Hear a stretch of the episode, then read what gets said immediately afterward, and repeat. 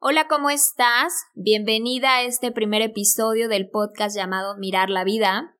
Y el día de hoy quiero abrirte un poquito las puertas para que conozcas más de mí y el propósito de este podcast.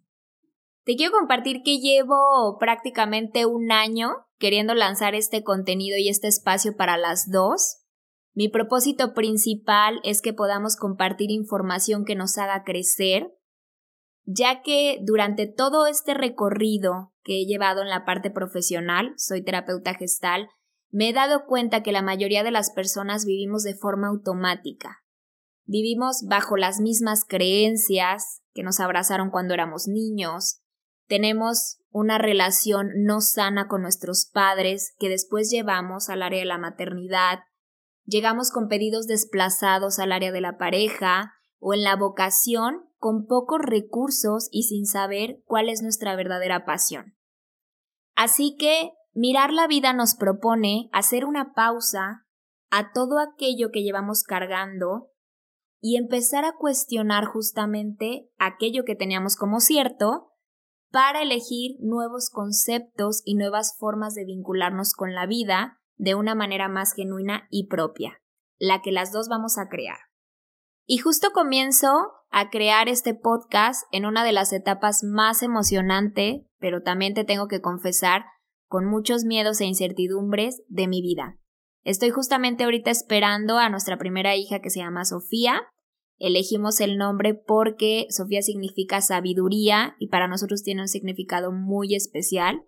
Entonces estoy comenzando esta etapa que seguramente tú ya pasaste o que probablemente estás por pasar y sabes todos los cambios que pasamos nosotras las mujeres.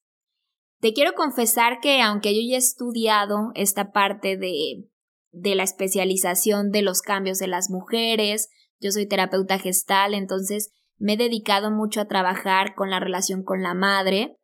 Cuando tú llegas a una nueva etapa te das cuenta que no sabes nada. Es como empezar de cero, todas estas emociones, todo aquello que tú ya tenías como interiorizado, ¿no? Que tenías la teoría, la verdad es que en la práctica al final es volver a conectar con nosotros mismos. Y la importancia de revisar la historia. Desde hace muchos años me he comprometido y me he apasionado en la importancia de que podamos sanar la relación con mamá, desde la perspectiva de la hija que fuimos.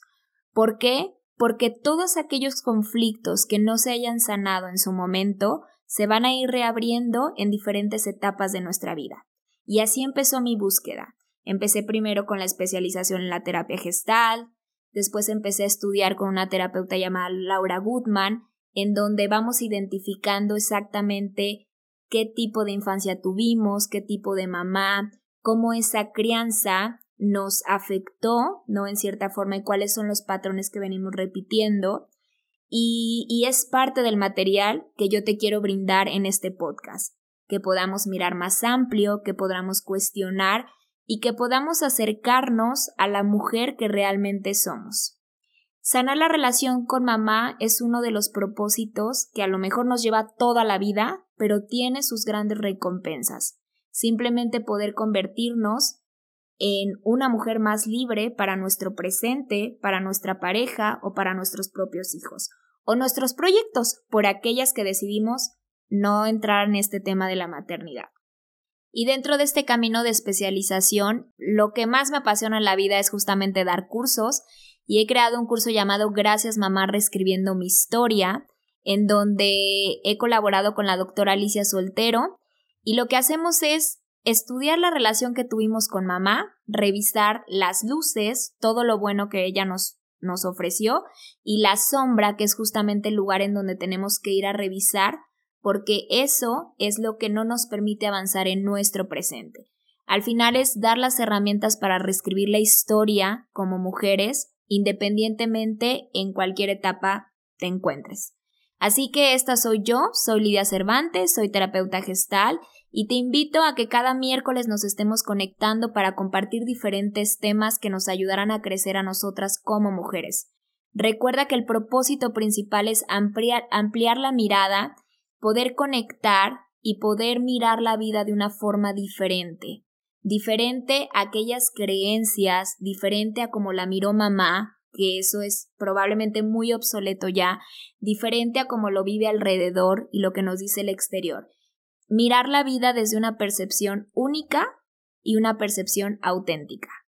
Puedes seguirme en mis redes sociales. Mi Instagram es Lidia Cervantes-crecimiento y Facebook Lidia Cervantes Crecimiento Interior. Nos vemos en el siguiente episodio.